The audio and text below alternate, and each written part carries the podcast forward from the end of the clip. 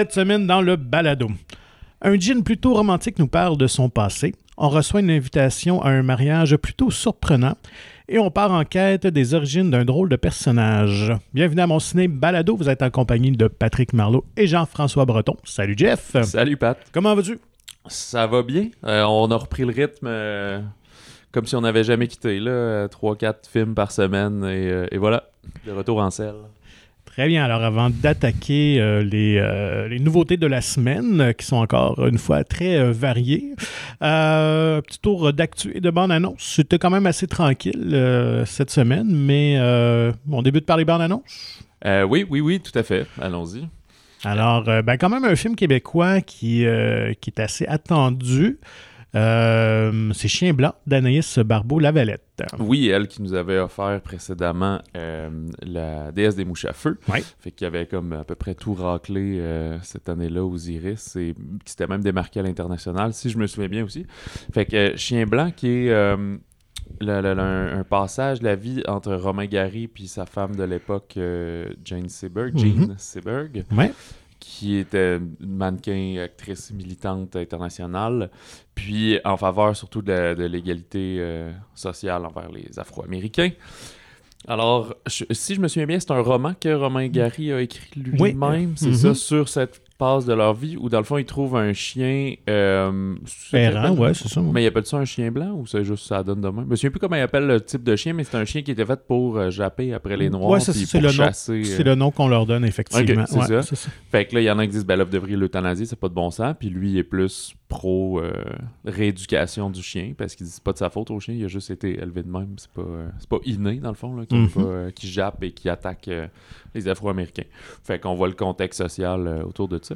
Fait que, ben là, comme c'est la bande-annonce, le film, j'ai pu noter fin octobre, début novembre. Ouais, peut-être? 9 novembre, effectivement, c'est ça. ouais. Fait qu'on regardera en temps et lieu, mais on se demandait là, où est-ce que ça a été tourné, produit et tout. Il y a des Français, des Américains, une Ben, déjà- réalisatrice québécoise. euh, Ben effectivement, c'est ça. Déjà, c'est une histoire qui se déroule aux États-Unis, donc euh, et un film d'époque dans les années 60.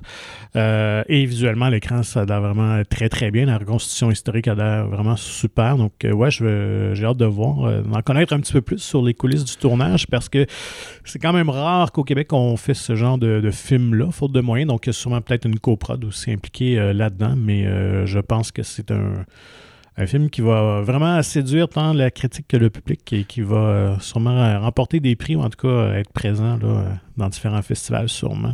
Ouais, puis euh, ça, me- ça me rappelle, euh, Philippe Falardeau, il a fait des films aux États-Unis comme euh, des productions américaines. Mais il me semble son, son dernier, là, le titre m'échappe, mais avec Sigourney Weaver, que c'était comme. oui, oui, oui. à- Moi aussi, le nom m'échappe. de- Ouais, Jack Kerouac. Non, pas Jack Non, Kerouac. pas Kerouac, c'était- Non, c'était. Hmm. Euh, pas, voyons. Le. L'auteur que personne ne sait c'est qui. Oui, qui a oui, oui, qui- Là, il fait dans l'air niaiseux, là. Mais bref, puis ce film-là était considéré quand même comme un film euh, québécois ou canadien. Je pense que c'était vraiment une coprod euh, américaine. Fait que, euh, ouais, puis il y a Denis Ménochet qui joue le rôle de Romain Gary, que j'apprécie beaucoup, Mhm. ce comédien. Mais euh, la, celle qui fait euh, Jean Seberg, là, je sais. Rapidement, je ne la replaçais pas. Sinon, ben, un autre film qui risque d'être très primé, en tout cas sûrement, moi je le place dans la liste euh, des, euh, des Oscars potentiels avec plusieurs nominations, c'est Empire of Light, euh, d'un habitué des récompenses euh, Sam Mendes qui nous avait donné euh, 1917, qui était son, dernier film, et ben, évidemment Skyfall aussi. Donc, Mendes qui, qui signe une lettre d'amour au cinéma. La bande-annonce fait penser un petit peu à Cinéma Paradiso, mais avec un contexte encore là social, justement, qui, qui semble traiter de racisme. Ouais, c'est ça. euh, un gros casting, Olivia Colman Mhm. notamment. Euh, Michael Ward, qu'on connaît peut-être moins ici, mais je pense qu'en Angleterre, là, il y a comme, c'est comme un jeune comédien qui a beaucoup la cote. là. Il a gagné un BAFTA, entre autres, qu'on peut voir dans, Ah, ok. dans la bande-annonce. Ça, euh, Co- Colin Firth, puis euh, j'oublie le nom de du quatrième, ça m'échappe, mais... euh, Toby Jones, peut-être, Ouais, c'est ça, exactement, qu'on voit souvent. qui joue un projectionniste. Donc, tout l'intrigue semble tourner alentour de, d'un cinéma d'une petite ville côtière euh, anglaise, euh, évidemment, dans les années 80, où il y a des tensions encore euh, raciales. Et, euh, genre, devine qu'Olivia Colman développe peut-être une liaison avec le, jeune comédien. Il y a vraiment une grande différence d'âge, probablement une vingtaine d'années qui les sépare. Elle aussi semble peut-être touché là, d'une maladie mentale ou quelque chose comme ça. Évidemment, on, on en connaît très peu pour l'instant. Mais euh, C'est produit par euh, Fox euh, Searchlight, qui Mhm. est toujours une, une belle chose. Ça. Ça serait pour décembre, mais c'est quand Ouais. même drôle parce qu'on dit souvent que les Américains, ben, comme tout, aiment parler d'eux. Fait que souvent, un film qui traite du cinéma puis de Hollywood, ben, ça marche bien aux Oscars. Au moins, ça se rend à des nominations. Ça remporte pas tout le temps. Sauf que là, il y a ça, mais il va y avoir aussi euh, Babylone Mhm. de Damien. Chazelle, qui va aussi sortir, je pense, euh, peut-être en novembre, euh, quelque chose comme ça. Fait que deux films avec un sujet un peu semblable. Il y en a un qui a l'air de vraiment parler de la projection et du cinéma, tandis que l'autre, c'est plus dans la production des films. effectivement. Mais euh, intéressant.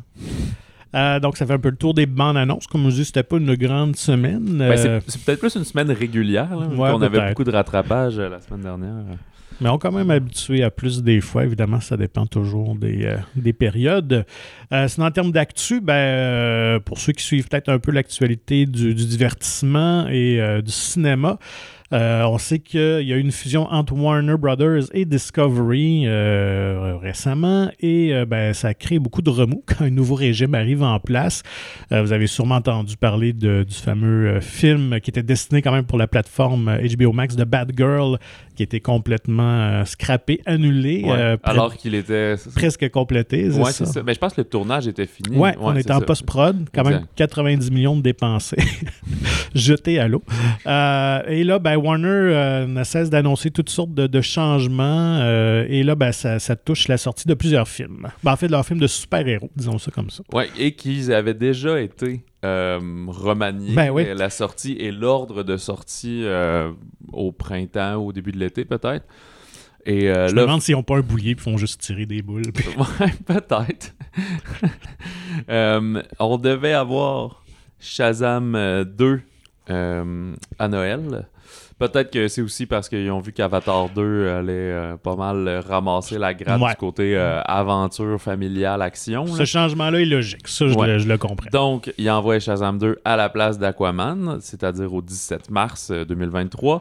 Et Aquaman, ben, lui, se retrouve donc euh, déporté jusqu'au euh, 25 décembre 2023. Donc, Quand vraiment même. hein. à Noël 2023. Puis là, je pense qu'il va y avoir un, euh, le- le- le- un spin-off de Star Wars aussi dans cette même euh, vague-là. Mais supposé, mais... c'est ça. Mais bon, de toute façon, tous les studios sortent un gros film euh, dans le temps des fêtes. Il faut juste que tu sois pas trop le même genre ou que tu présumes que tu vas être plus fort que l'autre. Sauf que Ouais. là, dans ce cas-ci, tout le monde se tasse d'Avatar.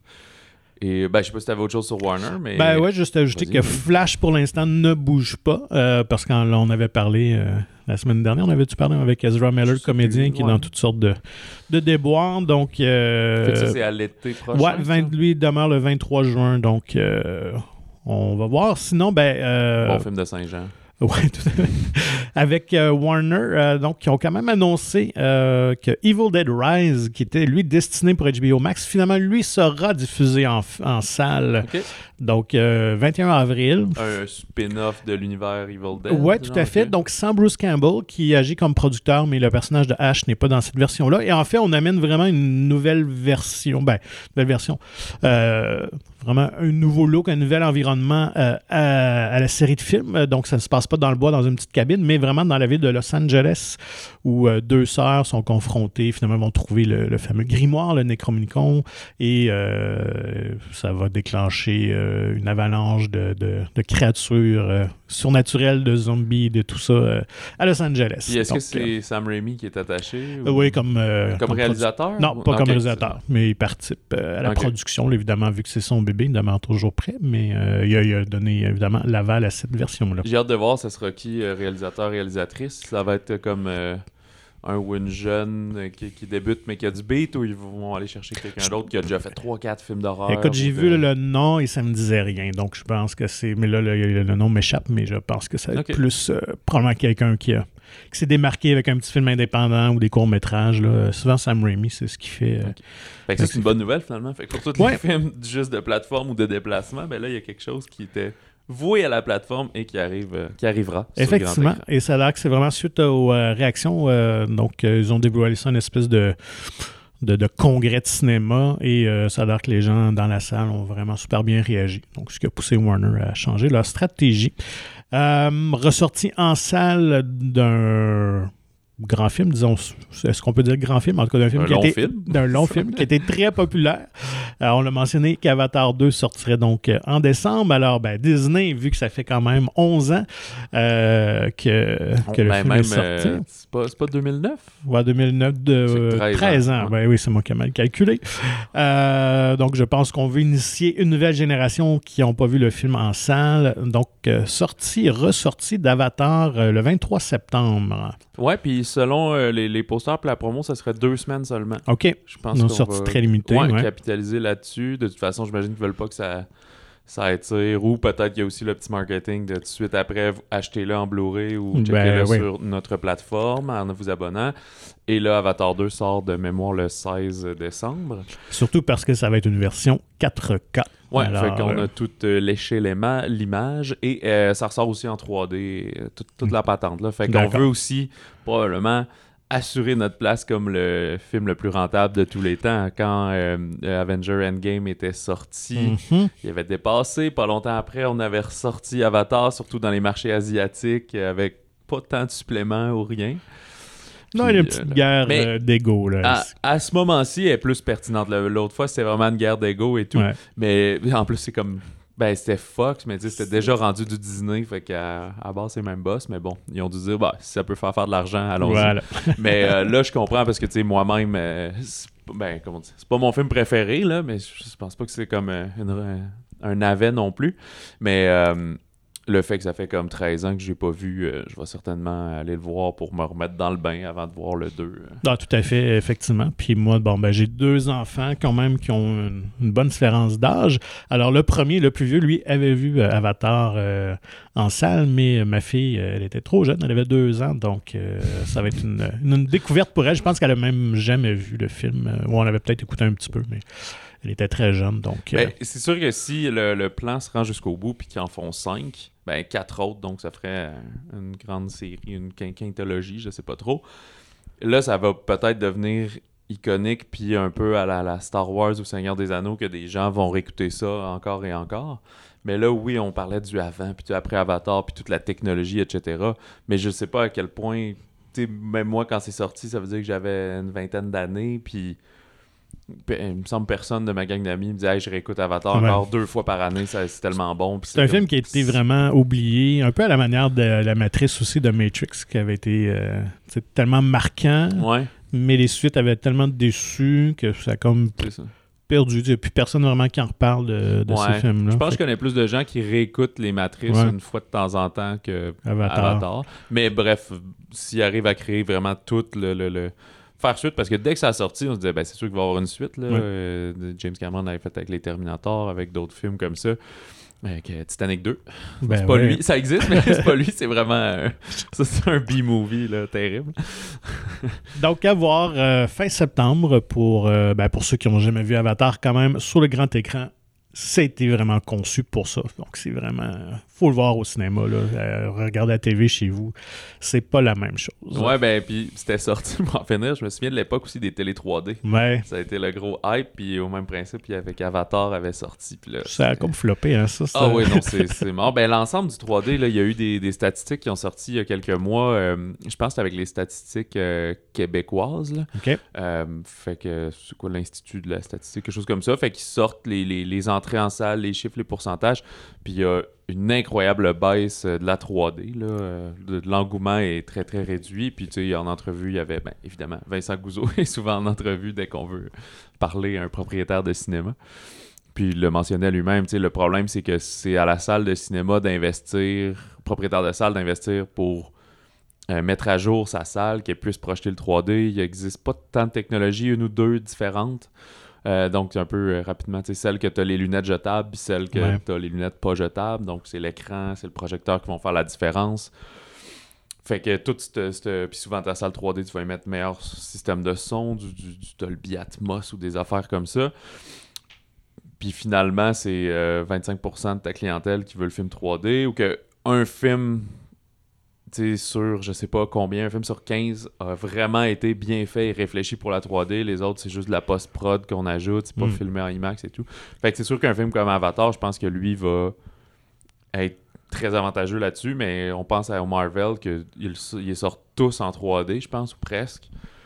Mais ils sont Au bout pas- du compte, ça change pas non, c'est ça, exact. là. Je pense que c'est juste euh, une couple de boys dans leur bureau qui disent Bon, on Mhm. ajoute de la profondeur sur ces affaires-là, ces affaires-là, puis voici la version 3D.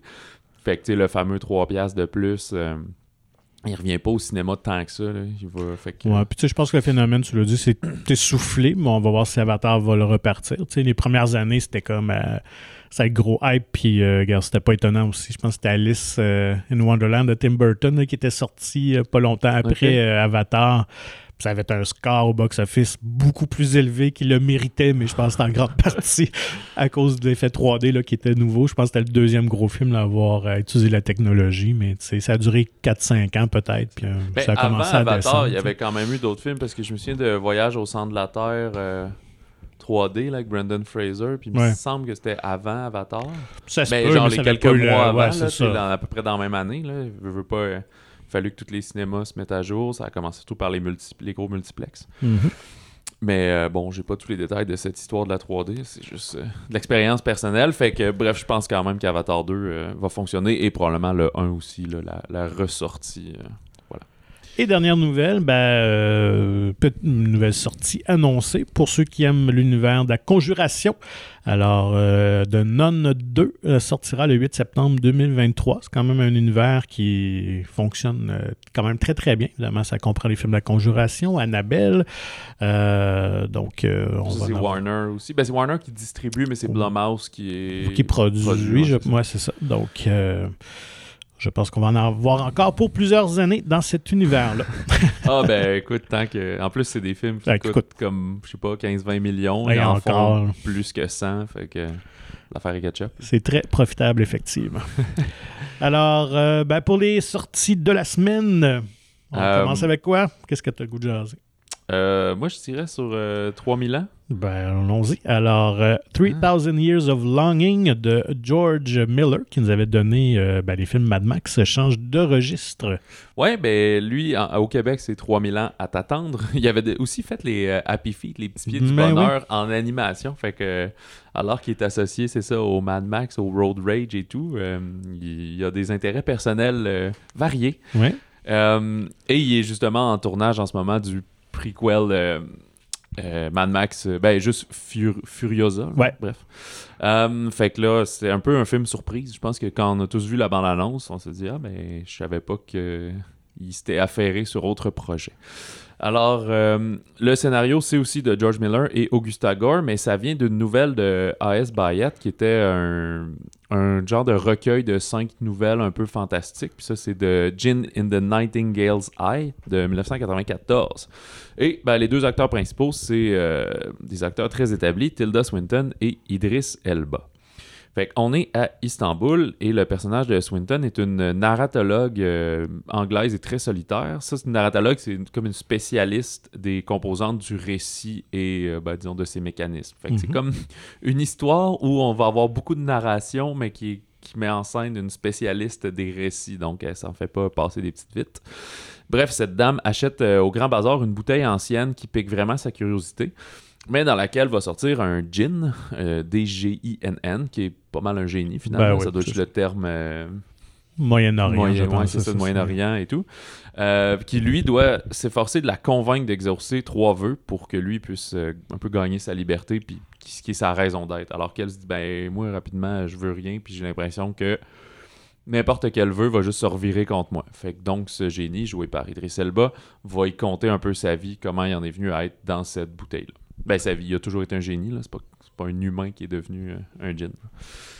Et Voilà. euh, ben, on doit euh, spécifier d'avance, vous mettre quand même euh, en garde que le film possède comme une fausse ban- bande-annonce. Ça, Ouais. ça arrive des fois. là. Ils nous vendent un film qui n'est pas tout à fait ça. Et ben, je pense qu'il faut, faut dire d'avance. Parce que la bande-annonce est quand même assez très dynamique, nous présente peut-être un film un peu comme Everything, Everywhere, All at Once, très éclaté.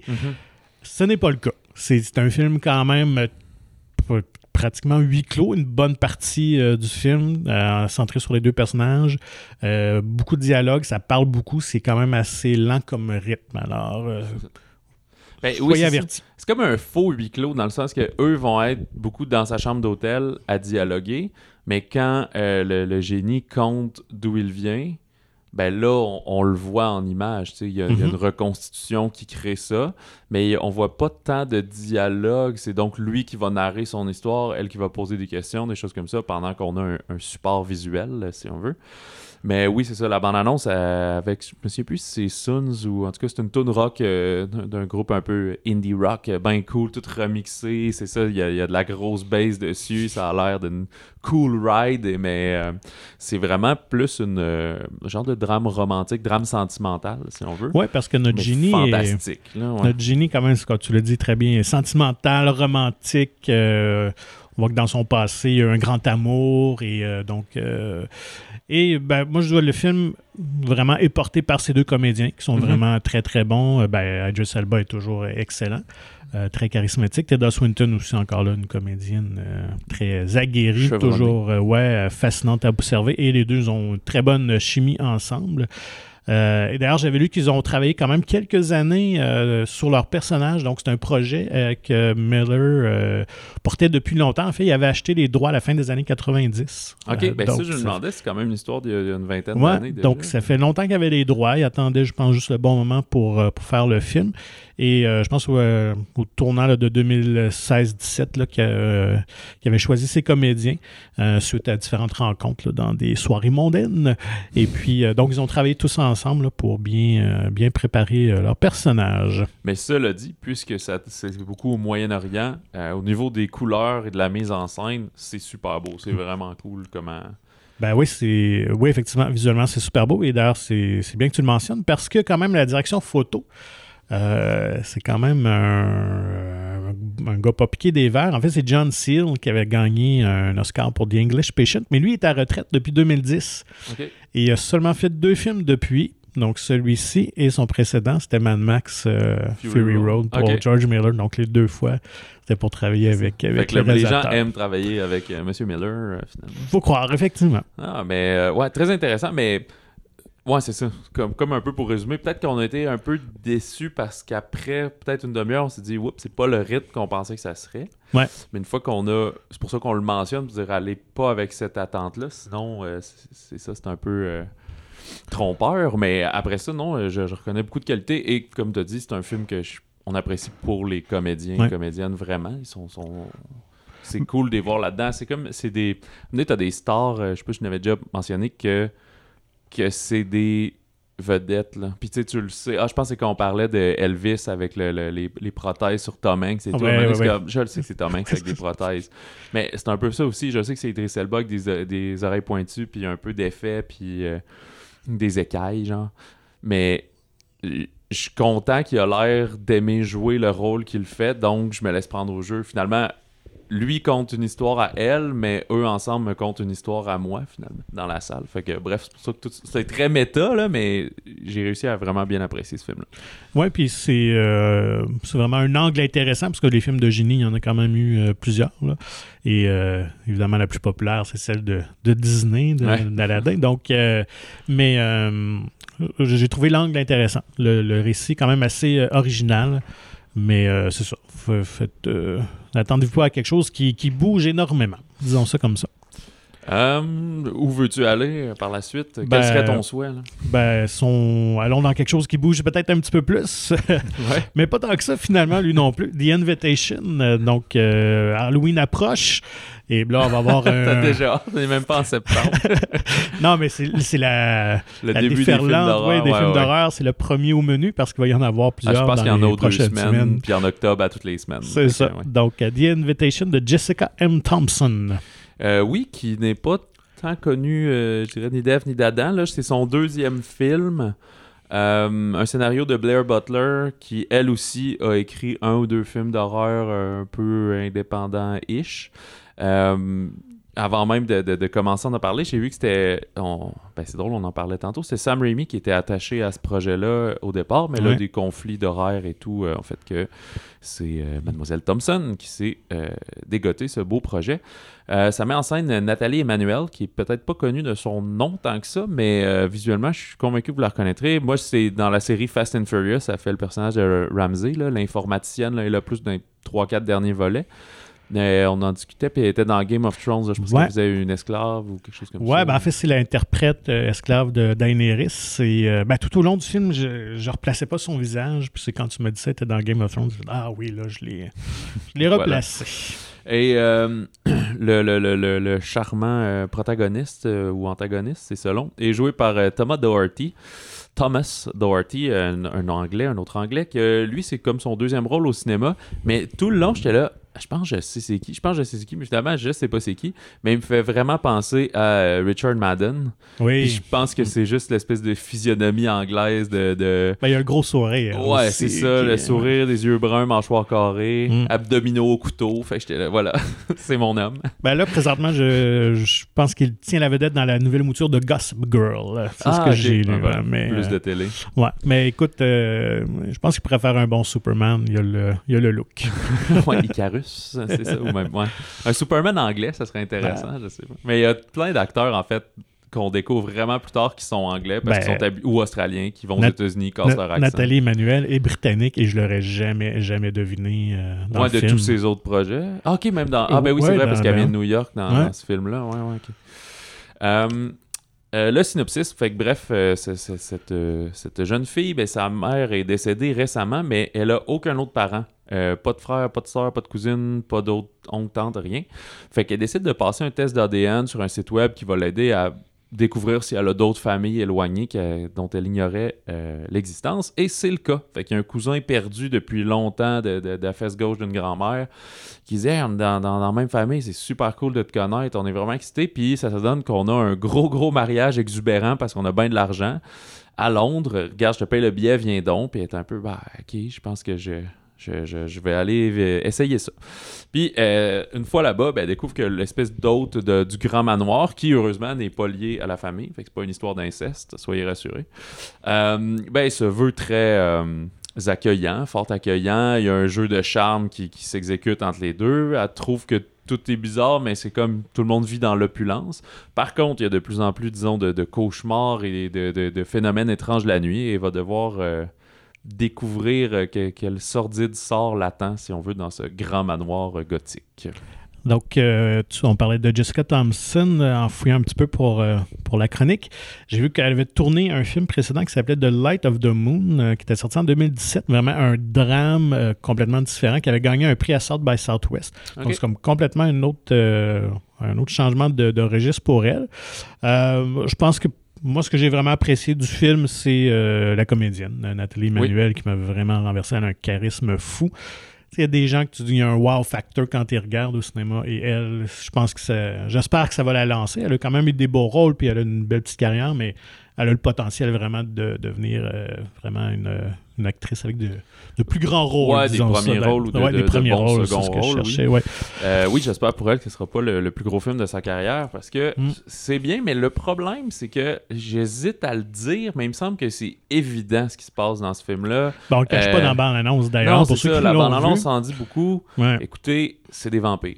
C'est Voilà. sûr, on le sait que ça s'en vient avec des vampires. Euh, la, la typographie du titre est Ben oui. claire, l'image euh, aussi. En France, ça s'appelle Le bal de l'enfer, puis on la voit en robe de mariée. Euh, le titre original, ils l'ont changé avant de sortir, mais dans, dans les premières ébauches aussi, dans le temps que Rémi était associé, c'était The Bride. Mhm. Fait que c'est comme, on le sait ce qui s'en vient, puis le, le hic du film, ce qui est fort d'abord dans le film, ce qui est intéressant, c'est qu'on c'est comme une variante sur Dracula, thématique vampire, et chaque film un peu, ben là, c'est bizarre de dire ça, mais Twilight l'avait fait, c'est-à-dire qu'on prend des codes, puis on les déconstruit ou on les adapte. C'est vrai, euh, euh, l'argent, le feu, euh, la lumière du jour, l'ail, n'importe quoi? Fait qu'à chaque fois, c'est de comprendre OK, dans cette réalité-là, dans cette fantaisie-là, qu'est-ce qui marche, qu'est-ce qui marche pas? Ben, qu'est-ce qu'on. Quel code on accepte, quel code on brise? Ça, c'est toujours intéressant à voir. Mais euh, c'est qu'on prend trop de temps avant de tomber dans l'action, je trouve. Il y a Ouais. quelques spoilers, quelques. Pas spoilers, pardon, mais euh, des, des spooks, quelques trucs qui font peur à l'occasion, des jumpscares. Mais. euh, Mais quand même trop peu pour le genre de film, je trouve. Ouais, c'est ça. Mm. Puis à la fin, quand disons tout se déchaîne, là c'est vraiment le fun. Puis c'est un personnage qu'on a qu'on qu'on s'est attaché, qu'on prend pour elle. Fait qu'on dit You go girl, casse des Mhm. gueules. Mais ça, ça dure pas si longtemps. Non, c'est très ça? précipité. La conclusion doit comme un 10 minutes à peu près. là. Donc, ouais, euh, tout- 10-15 tout va- minutes sur genre vite. 1h45. Ouais. Fait que là, c'est drôle un peu, parce que des fois, on va pas autant dans, dans une critique, mais c'est un peu comme. J'ai j'ai apprécié ça, j'aurais juste voulu qu'on aille plus de, de ce côté. euh, un peu du troisième acte, si on veut. Oui, oui, puis peut-être euh, jouer un peu plus avec le genre. Donc, euh, arriver avec quelque chose d'un peu plus euh, surprenant. Mais ceci dit, je le répète encore une fois, ne serait-ce que pour la comédienne, qui moi qui me faisait penser à Julia Roberts. par sa chevelure et surtout ses expressions, son jeu de visage et sa, sa façon de prononcer les mots. Ça me faisait penser beaucoup à Julie Roberts dans Pretty Woman. Puis d'ailleurs, euh, en tout cas, j'ai l'impression que la, la réalisatrice doit aimer les films de cette période-là parce qu'il y a un côté Pretty Woman à l'histoire où la- le personnage vit un peu dans la pauvreté, là, Mhm. euh, de la misère à joindre les deux bouts, euh, va être charmé par un, un milliard- millionnaire riche et tout ça. Donc, elle est mal à l'aise dans ce jeu de l'opulence, puis les conventions, puis les codes, elle les Ben, connaît effectivement, c'est voilà. ça, l'américaine qui débarque en, en- en Angleterre et tout ça. Donc, euh, puis en même temps, il y a un petit clin d'œil évidemment à Ghost aussi, qui était de- sorti la même année, parce qu'elle fait de, de la poterie ou devrais-je dire de la céramique. Ouais. Donc, écoute, je sais pas si c'est assumé ou c'est juste moi qui ai trop vu là-dedans, mais euh, ça, ça se pourrait. Mais euh, tout au long aussi du film, je pense qu'on peut faire un commentaire euh, peut-être social là-dessus. Je sais pas, je sais pas si tu vas être d'accord, mais moi j'ai l'impression de voir l'histoire de Meghan Markle. Parce qu'elle est Ah, afro-américaine, ouais. elle débarque dans la espèce de, de ben, pas la royauté cette fois-ci, mais quand même une famille euh, très traditionnelle britannique. Euh, Les nobles, ouais, les ouais. nobles et tout ça. Donc, puis on joue un peu sur le- ce côté-là de un peu de racisme et tout ça, d'être accepté, puis elle qui, euh, qui a de la misère avec ça. Donc, moi, je pense qu'il y a peut-être un petit parallèle. Ouais, hey, c'est vraiment intéressant. Ben, tu vois, ça, ça rend le film encore plus Ouais. profond et d'actualité d'une certaine façon. D'une certaine façon. Puis, euh, ouais, puis je trouve aussi la, quand même la photographie, c'est pas facile parce que ça se passe beaucoup dans l'obscurité, Mhm. dans un genre de gros manoir pas trop éclairé. Ouais. Fait que faut que tu joues sur des tons de, de évidemment assez bleutés, bleu, gris, noir. Puis peut-être ça aide pas, mais t'as une comédienne un peu afro-américaine, donc euh, ben, afro-américaine, donc il, je sais pas, si ton ratio de couleurs, tout est très sombre finalement dans ce film-là. Un peu comme dans euh, euh, La Bête avec Idris Elba Ouais. la semaine dernière, beaucoup de scènes d'attaque de nuit et tout. Fait que tu chapeau de réaliser ça. Je sais pas si on fait des, des nuits à l'américaine. Ben en fait, si tu fermes les fenêtres d'une pièce, tu peux tourner ça quand tu veux, puis on le saura pas là. Et ouais, ça doit être un T'es pas obligé de le éclairage faire à 2 euh, du matin là. contrôlé en studio, j'ai bien l'impression. Ouais, quelques scènes extérieures que là, ça avait l'air d'être vraiment la nuit. là. Euh, c'est bon pour The Invitation. Ouais, Donc, l'invitation euh, euh, en français. Si vous aimez les films de vampires, vous êtes vraiment mordu du genre, ben euh, Ouh, allez voir mordu ça. ouais, ouais. Donc, boudez pas votre Mais plaisir. ça met, euh, moi je pense que ça met le rythme vers euh, l'Halloween puis les films Ouais, d'horreur, ouais, de commencer euh, un ou deux semaines, et etc. Euh, euh, on change complètement de registre avec euh, une comédie dramatique française. C'est Magnifique de Clovis Cornillac. Ouais, exact. Lui, qui, euh, c'est surtout un comédien. Il a commencé à réaliser quelques films de- depuis, depuis quelques temps, dont le Bel et Sébastien 3. Moi, qui est quand même euh, drôle comme Ouais, filmographie. Tu commences avec comme le troisième film. Enfin, Mais il joue, il je pense qu'il jouait dans toutes les. Mais je suis pas sûr. En tout cas, il joue dans le 3, il y a un petit ouais, rôle. c'est ça. Il fait le chien. Non. Non, ça- Euh, c'est avec ben, justement Clovis Cornillac qui prend le rôle principal et Alice Paul aussi qui est une habituée des, des comédies françaises. Elle en a fait quelques-uns, quelques-unes avec Danny Boone de mémoire Mhm. et euh, une coécriture euh, au scénario. Euh, L'histoire, alors Pierre, le personnage de, de Cornillac, qui est un genre de célibataire de 40 ans qui vit assez reclus euh, en montagne, euh, et ses parents décèdent et il apprend qu'ils ne sont pas ses parents biologiques. Fait que là, comme il était en pleine nature, il connaît rien. Il, se rend au centre-ville, en- à Lyon, en France, et il va être confronté à la société. Il connaît aucun code, fait que vous voyez un peu le genre de gag qui va arriver dans ce film-là. Et il va rencontrer Anna, donc le personnage d'Alice Paul, qui va l'aider en échange d'un peu d'argent euh, dans sa quête, si on veut, pour retrouver euh, ses parents biologiques, finalement. Et pour vous situer Clovis, qui est peut-être pas un nom hyper connu, mais son visage, euh, on va vous dire de quoi. C'est. Il incarne Astérix, en fait, dans Astérix aux Jeux Olympiques. Nous, au Québec, il est peut-être plus connu pour ce film-là. Ah, ouais, ouais, ouais. Fait que, d'ailleurs, moi, j'avais trouvé que qui est un meilleur Astérix que Christian Clavier, mais si on peut euh, partir le débat. Je sais que je vais Ouais, mais c'est ça l'affaire, c'est que des fois, il est un meilleur Astérix, mais c'était un... mais c'est peut-être un moins bon film. Fait que ouais, c'est oui, ça, le, je, je l'accorde Mission Cléopâtre est comme le meilleur, ouais, fait qu'on prend pour acquis que c'est les meilleurs comédiens à ce moment-là. Donc, tu mentionnes, donc c'est un troisième long métrage pour lui. Euh, donc, il retrouvait ses scénaristes d'un peu beaucoup passionnément que je n'ai pas vu. Euh, on est vraiment ici dans le conte. Euh, si on peut faire une comparaison un peu boiteuse, j'avais pensé un peu à Amélie Poulain, mais sans le le dynamisme de jeu de caméra euh, de Jean-Pierre Genet, ni la musique aussi euh, tellement iconique du film. Euh, Thomas Ferson. Ouais, c'est ça. Mais c'est quand même un petit film qui charme. On a le sourire tout au long. Je trouve qu'il y a des, des, beaux petits moments. C'est un très beau film aussi. Mm -hmm. tourné à Lyon, qui se déroule à Lyon, d'où est originaire Cornillac. Donc pour lui, c'était comme une lettre ah. d'amour à sa, à sa ville.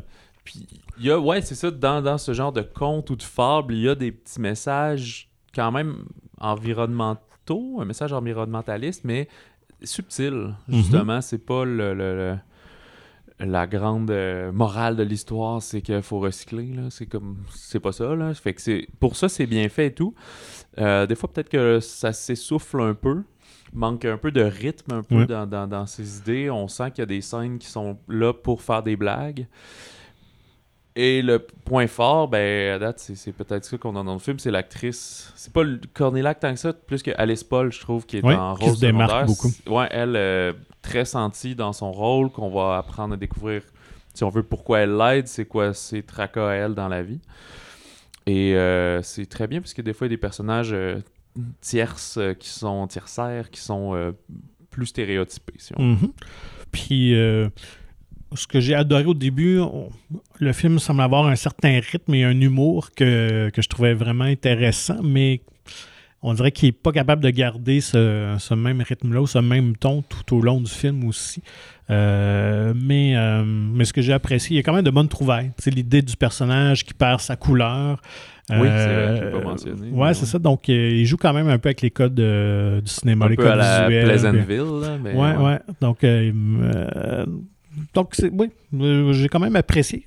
Euh, c'est un film qui, qui est peut-être pas à la hauteur du potentiel euh, qui aurait pu être, disons ça comme ça, mais, euh, mais il y a quand même des, des, choses assez intéressantes. Si vous cherchez quelque chose juste de léger qui fait du bien, euh, honnêtement, ce film est pour vous, assurément. Voilà. Puis toi, tu mentionnais le, le, le petit clin d'œil à Amélie Poulain. Oui. Moi, c'est au film d'Albert Dupontel, que je n'ai pas tous vu. J'avais vu, entre autres, son dernier...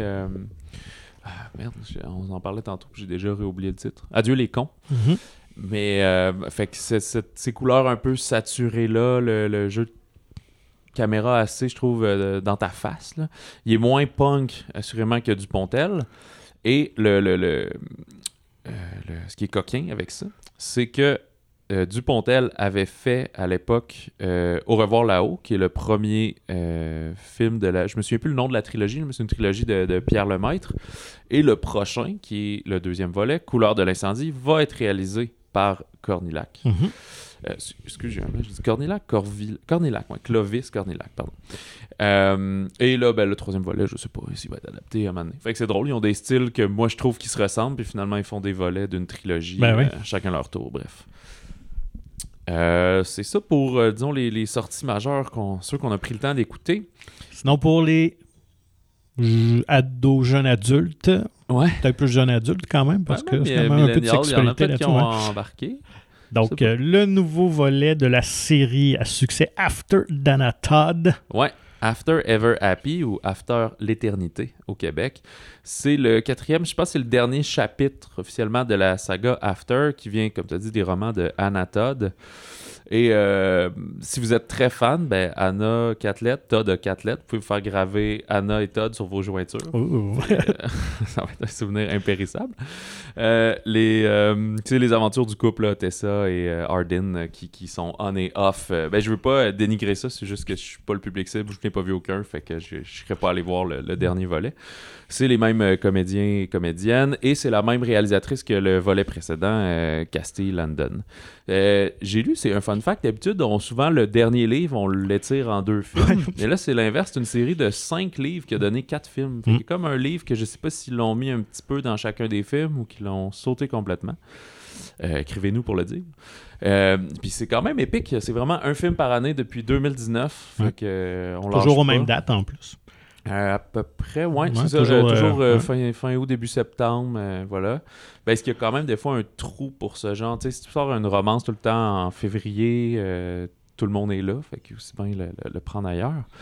Et il, y a- il va avoir aussi quand même le... Elle a écrit... Ça, c'est la série After, mais là, Anatod a écrit le, le livre Before. Je sais plus si c'est un ou deux romans.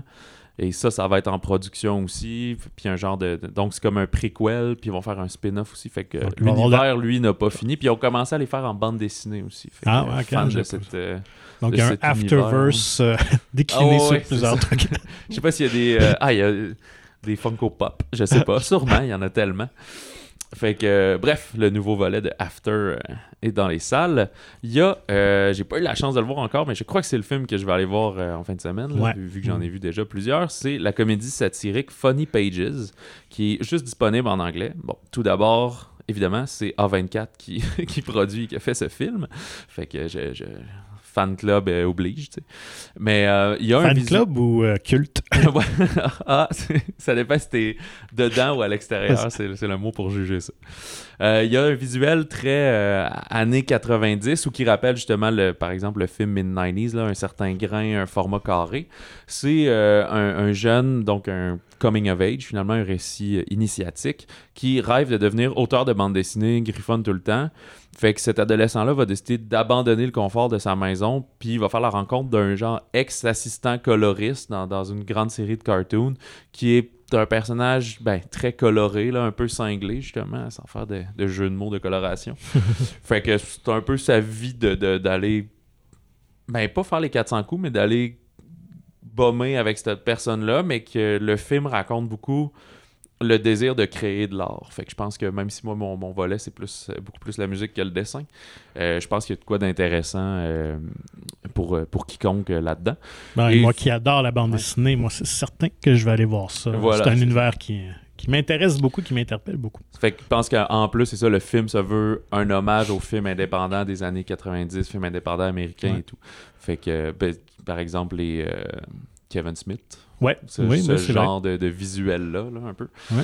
Et euh, autre euh, offrande cinématographique, le drame familial La vraie famille, euh, un film français. C'est une famille d'accueil qui ont élevé un, un jeune garçon de, de l'âge de 18 mois jusqu'à ses 6 ans.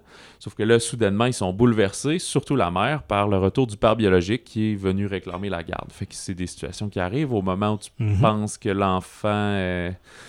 Là, euh, je, je, connais pas tous les termes, là, surtout que ça c'est français, fait que c'est pas exactement le même système, mais à un certain point, tu peux toujours venir réclamer si euh, tu prouves euh, ta réhabilitation. Ouais. Fait que c'est on dit que c'est une écriture qui est quand même très fine pour traiter de sensiblement de ce sujet délicat. Fait qu'on tombe pas dans le mélodrame non plus, on tombe pas dans les clichés, c'est la, la, juste ligne pour en parler. Et que ben, Mélanie Thierry, qui fait la mère de famille, ben, c'est vraiment une brillante performance. Fait que c'est elle aussi qui doit porter le film sur ses épaules. Fait que une semaine euh, chargée pour, euh, pour les premiers rôles féminins. Ouais. voilà. Fait que euh, ça fait le tour pour cette semaine. Euh, la semaine prochaine, c'est une plus petite semaine. Il y a juste, je pense, deux ou trois sorties sans plus. Mais notamment, en attendant euh, Bojangles de Régis Roinsard, qui pique ma curiosité aussi. On est dans le drame euh, de, de- de- un peu de maladie mentale et de dépression. Mais c'est basé sur un roman qui, qui tombait lui aussi dans un élément très fantaisiste Mhm, voilà. de conte et tout ça. Donc, euh, moi aussi, euh, très curieux de voir ça. En France, ça a été vraiment un phénomène littéraire incroyable. Je pense que c'est en 2015 ou 2016 que c'est sorti, nous, dans ces coins-là. Et euh, ils ont adapté ça au théâtre, une adaptation en bande dessinée, euh, donc de, de l'auteur Olivier Bourdeau. Donc, quand même Romain Duris qui Et est dans Virginie le film. Ouais, c'est ça. Donc, voilà. de feu. Ouais. Euh, alors, on vous en parle la semaine prochaine. D'ici là, contactez-nous au balado au singulier à commercial monciné.ca et euh, procurez-vous gratuitement, comme d'habitude, le magazine Mon Ciné qui est disponible en version numérique ou physique dans euh, votre cinéma favori de la province. Visitez le monciné.ca pour plus d'informations. Et bien, sur ça, on vous souhaite une bonne semaine de cinéma et de popcorn.